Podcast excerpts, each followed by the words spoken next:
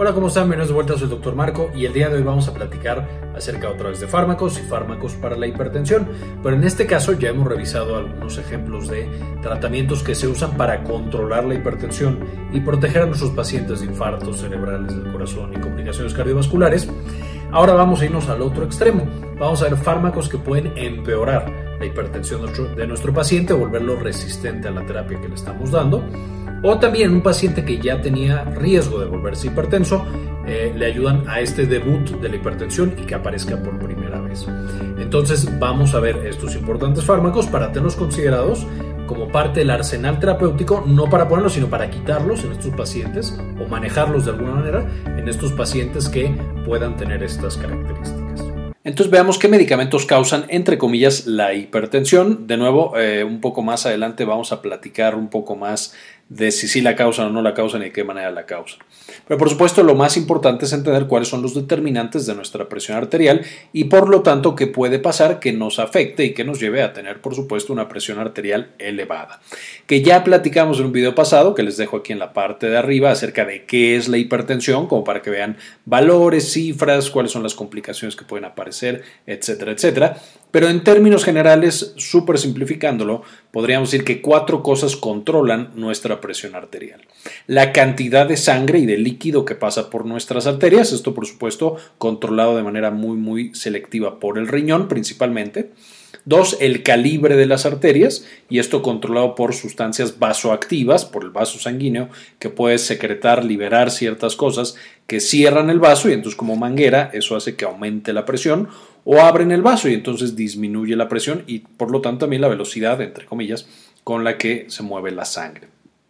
El tercer punto, la actividad cardíaca, a fin de cuentas esa es la bomba que está moviendo toda la sangre de nuestro cuerpo, tanto para llevarla hacia los tejidos como para regresarla es el corazón y entonces los determinantes de frecuencia y fuerza del corazón, qué tan rápido está latiendo y con qué tanta fuerza está latiendo, van a controlar la presión arterial y finalmente el estado del sistema cardiovascular en general, es decir, las interacciones entre estos componentes y otros componentes más como hormonas, la edad de los pacientes, si está deteriorada la arteria, etcétera, etcétera, etcétera.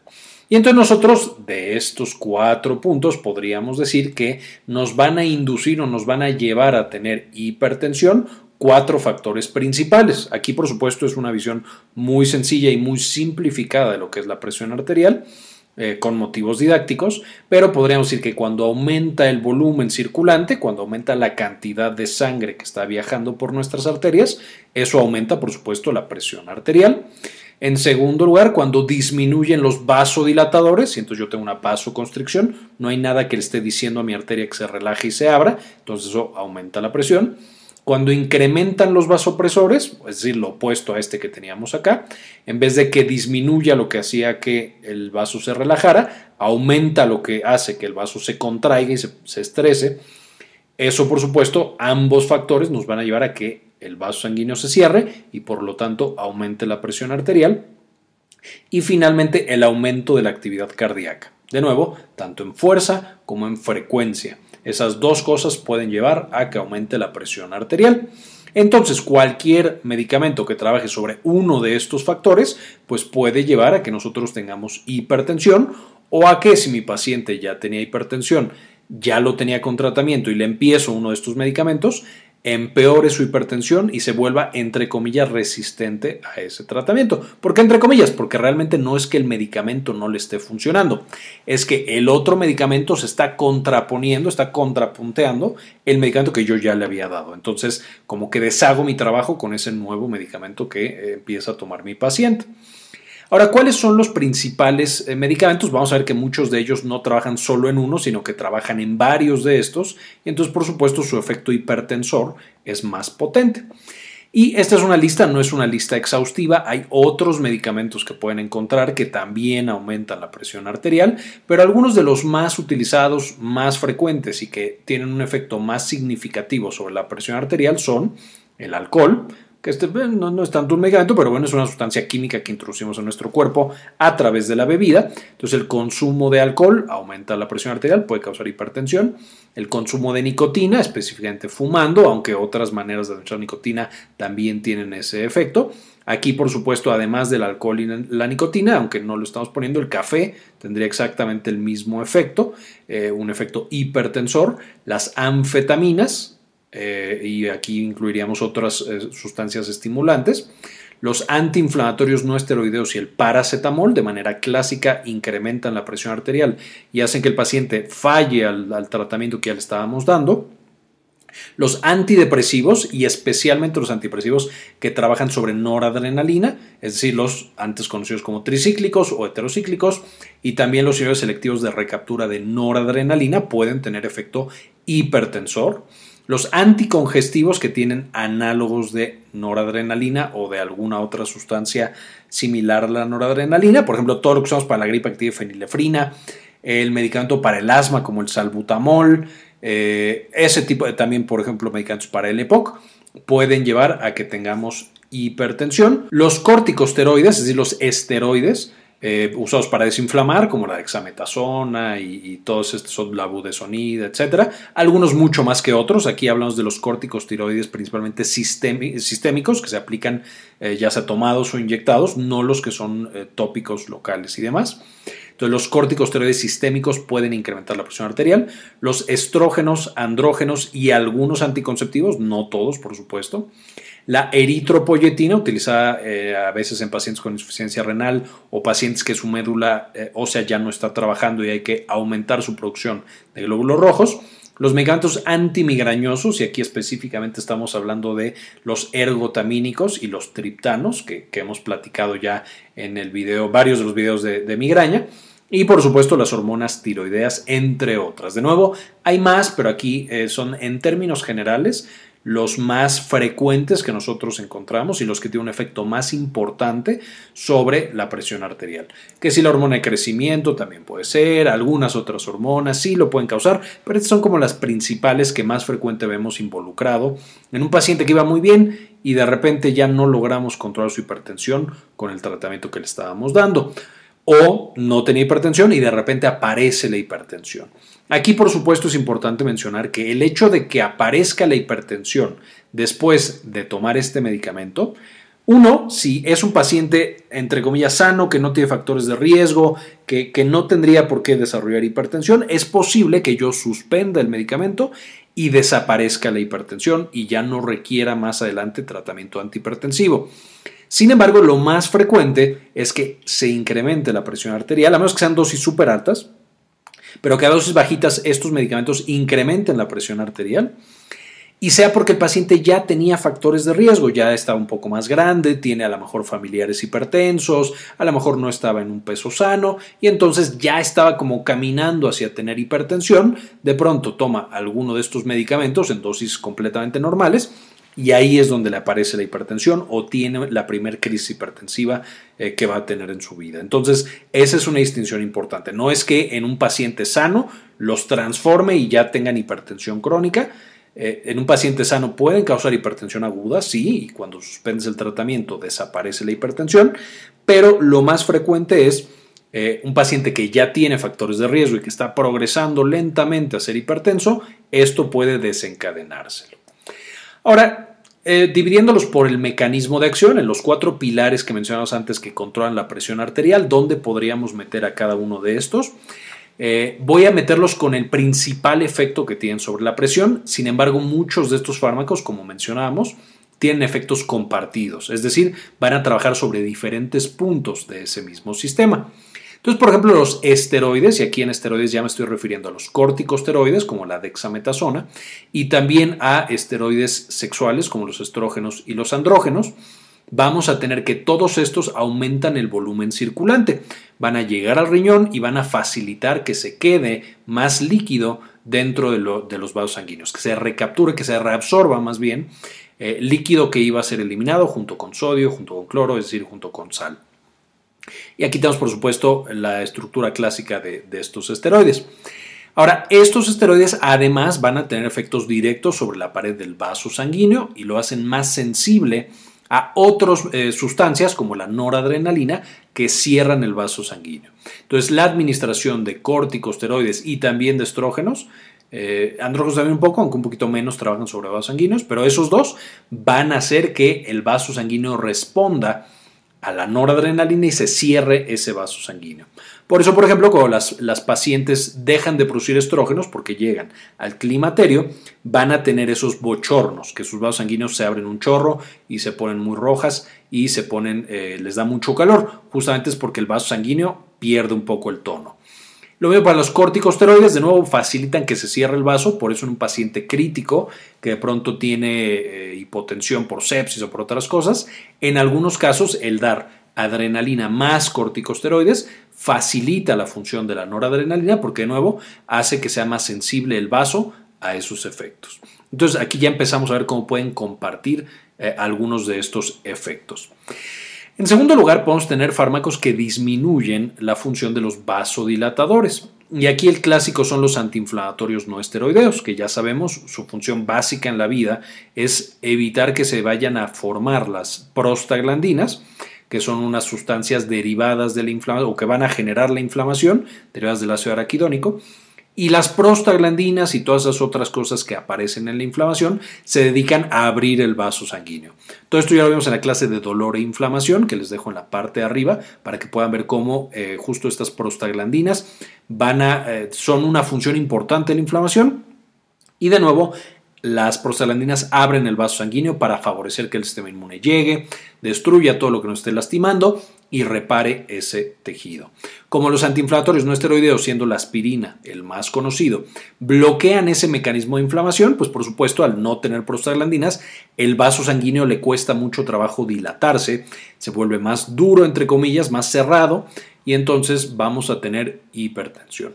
Y aquí incluimos también al paracetamol, que de pronto en algunos lugares eh, vemos que tiene diferencias en su mecanismo de acción, pero también va a compartir esta inhibición de prostaglandinas en vasos sanguíneos y por lo tanto, por lo menos en lo que sabemos hasta ahora, por eso el, el eh, perdón, eh, paracetamol va a también favorecer la aparición de hipertensión. En segundo lugar tenemos al alcohol. El alcohol por supuesto lo que hace es que bloquea el óxido nítrico. El óxido nítrico es la principal sustancia que produce el endotelio para favorecer esa dilatación. De hecho, las prostaglandinas que mencionamos antes, la manera en la que actúan es favoreciendo la aparición de óxido nítrico. Entonces el consumo de alcohol bloquea ese mecanismo en el cual se, produce óxido nítrico y por lo tanto de nuevo le quita al vaso sanguíneo la capacidad de abrirse y de dilatarse. Por eso los pacientes alcohólicos tienen una frecuencia tan alta de presentar hipertensión e hipertensión a veces severa que no cede a otros tratamientos. Y finalmente la eritropoyetina, que la eritropoyetina ya mencionamos un poquito para qué se usa, eh, también va a afectar justamente la producción de estos factores vasodilatadores en el vaso sanguíneo y por lo tanto nos lleva de nuevo a tener hipertensión.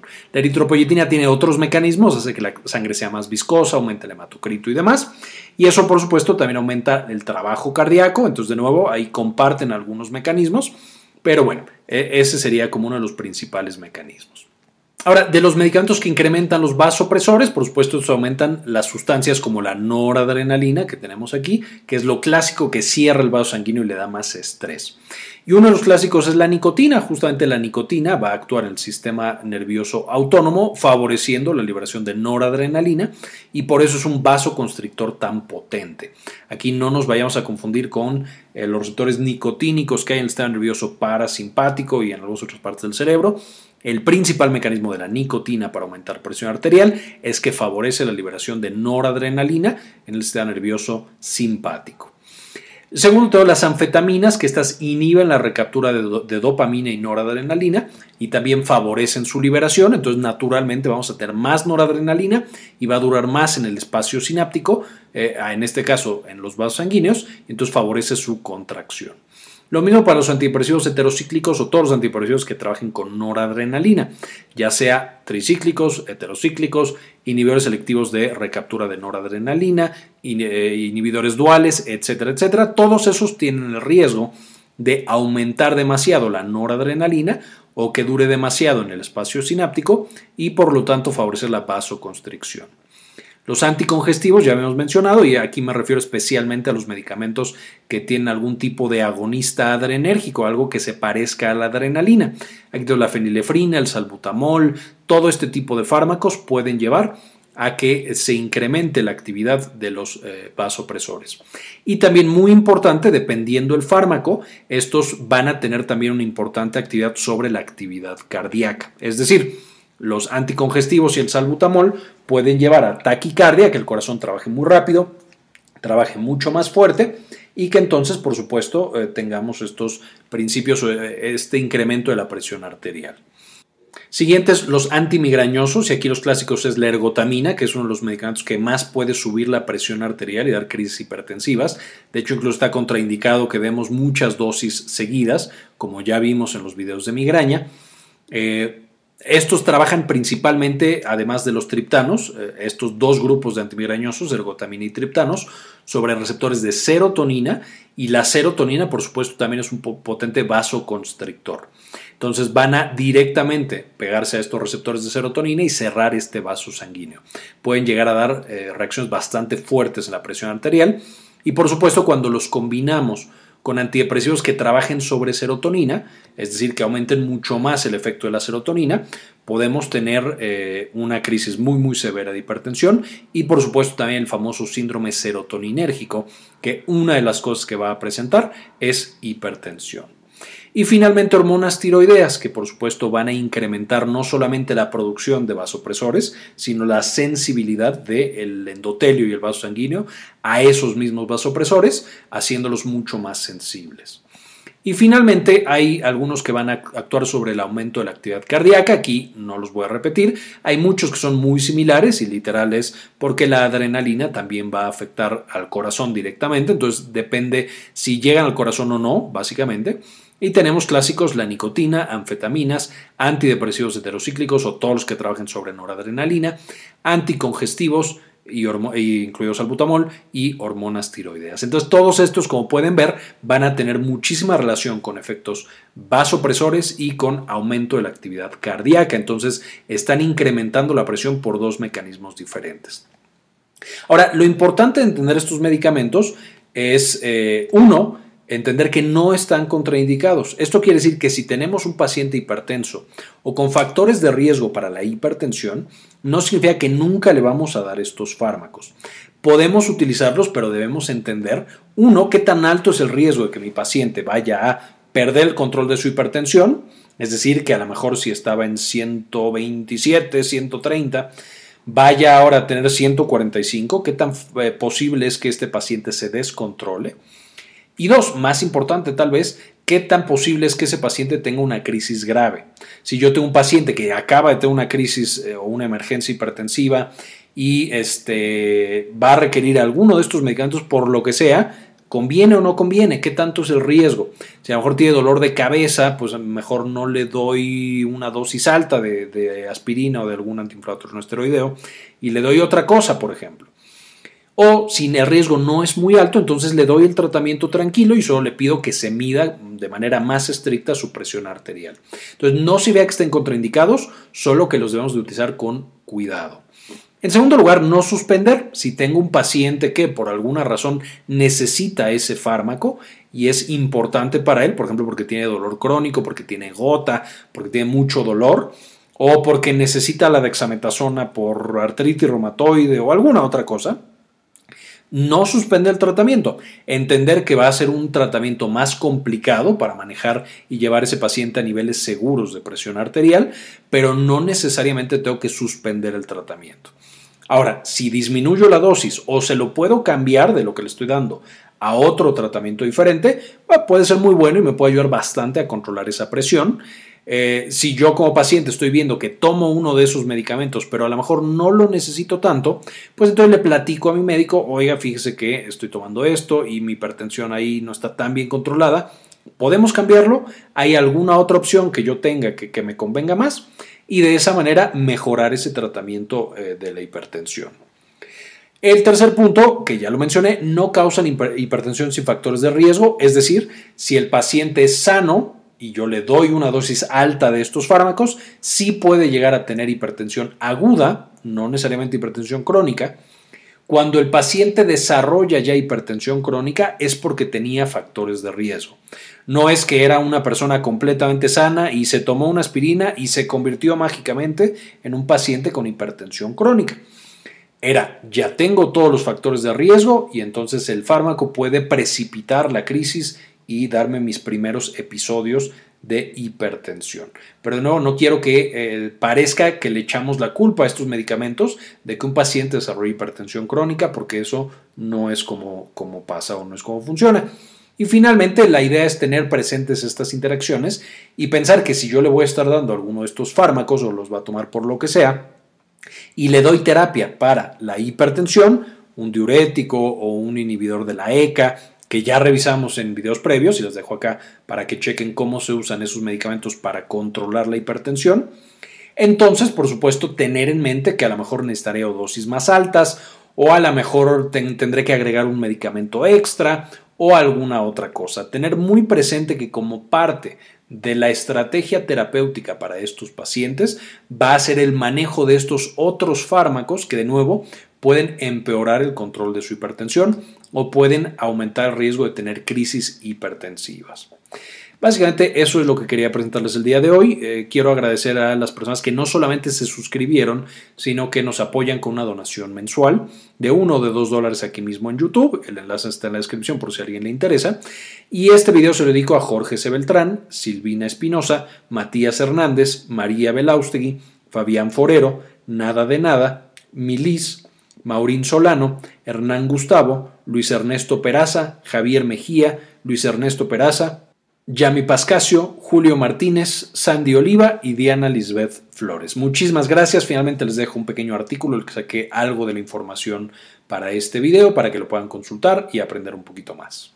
Muy bien, eso fue todo por el video de hoy. Les agradezco mucho que vean hasta este punto y espero les haya quedado claro la información y le entendieran a todo.